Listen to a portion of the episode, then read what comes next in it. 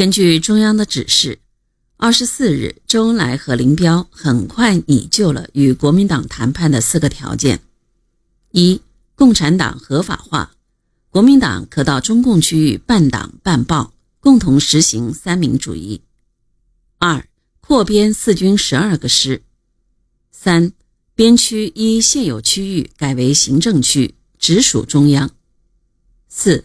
战后原则上接受开往黄河以北之规定，但目前只能做准备工作，保证战后完全做到。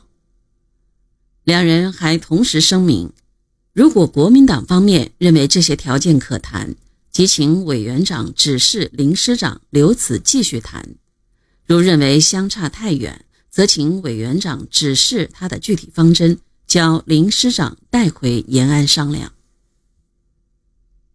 张治中答应将上述四点报蒋介石，但对第四条，张表示不能答应。张将中共四项意见送交蒋介石后，蒋于三十日召集临时军事会议。蒋在会上不置一词，只问他人有什么意见。会上发言者大多数表示不能接受中共条件，蒋介石没有表示态度，只是说。好吧，再说吧。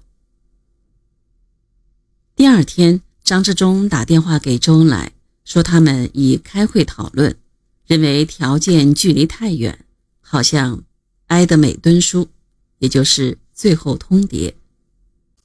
一九四三年一月五日，张治中又告诉中共代表，说其干部会讨论意见，认为所提四点与国民党中央提示案相距太远。与和白耗电相距也远，会议最后决定仍以耗电为基础谈判，并仍由何应钦、白崇禧主持。所谓耗电，是一九四零年十月十九日何应钦和白崇禧联名给八路军新四军发出的黄河以南的八路军新四军限期开赴黄河以北的命令。耗电直接导致了皖南事变的发生。为使谈判不致中断，为 为使谈判不致中断，也为了表示中共的诚意，毛泽东下了很大的决心，最后同意以耗电作为谈判的基础。一月十日，周恩来、林彪致电毛泽东，认为现在的中心问题是。是否答应以核白耗电和中央提示案件为谈判的基础？建议中央同意以耗电为谈判基础。十二日，毛泽东主持召开政治局会议，这次会议没做决定，认为还需将情况弄清楚后再讨论决定。经过长时间的反复权衡，毛泽东于二月十二日复电林彪并周恩来说。可以答应以耗电为谈判基础。同时，毛泽东判断说，国共谈判成功大概要等到实行反攻前夜。比方认为是不需要和我妥协的。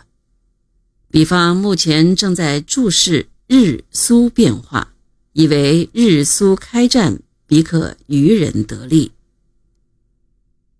这时，毛泽东已冷静地看出，这次谈判是不会有什么结果的了。国民党这时已决议不再进行谈判了。随着何应钦去印度，两党接触也告停顿，于是谈判进入了搁浅状态。林彪在重庆的作用也已处于可有可无的时候了，除了会会黄埔老同学，已无所事事。林彪在重庆，一批黄埔老同学或宴请或见面，倒也热闹。在重庆，他会见了戴笠、滕杰、康泽等人。如一九四二年十月十七日，康泽、滕杰等宴请林彪和周恩来，唐纵作陪。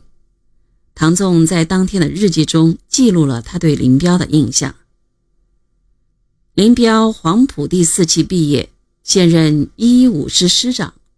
前年负伤赴莫斯科医病，今年始回国。据说林在苏系学习机械化，观其面部一脸英气，深沉阴险而干练，言谈审慎。周恩来年四十余，望若三十许人，如一白面书生。一九四三年三月三十日，毛泽东根据书记处意见，通知周恩来、林彪，关于国共谈判，周回、林留。或周林均回，仍需向彼方正式提出。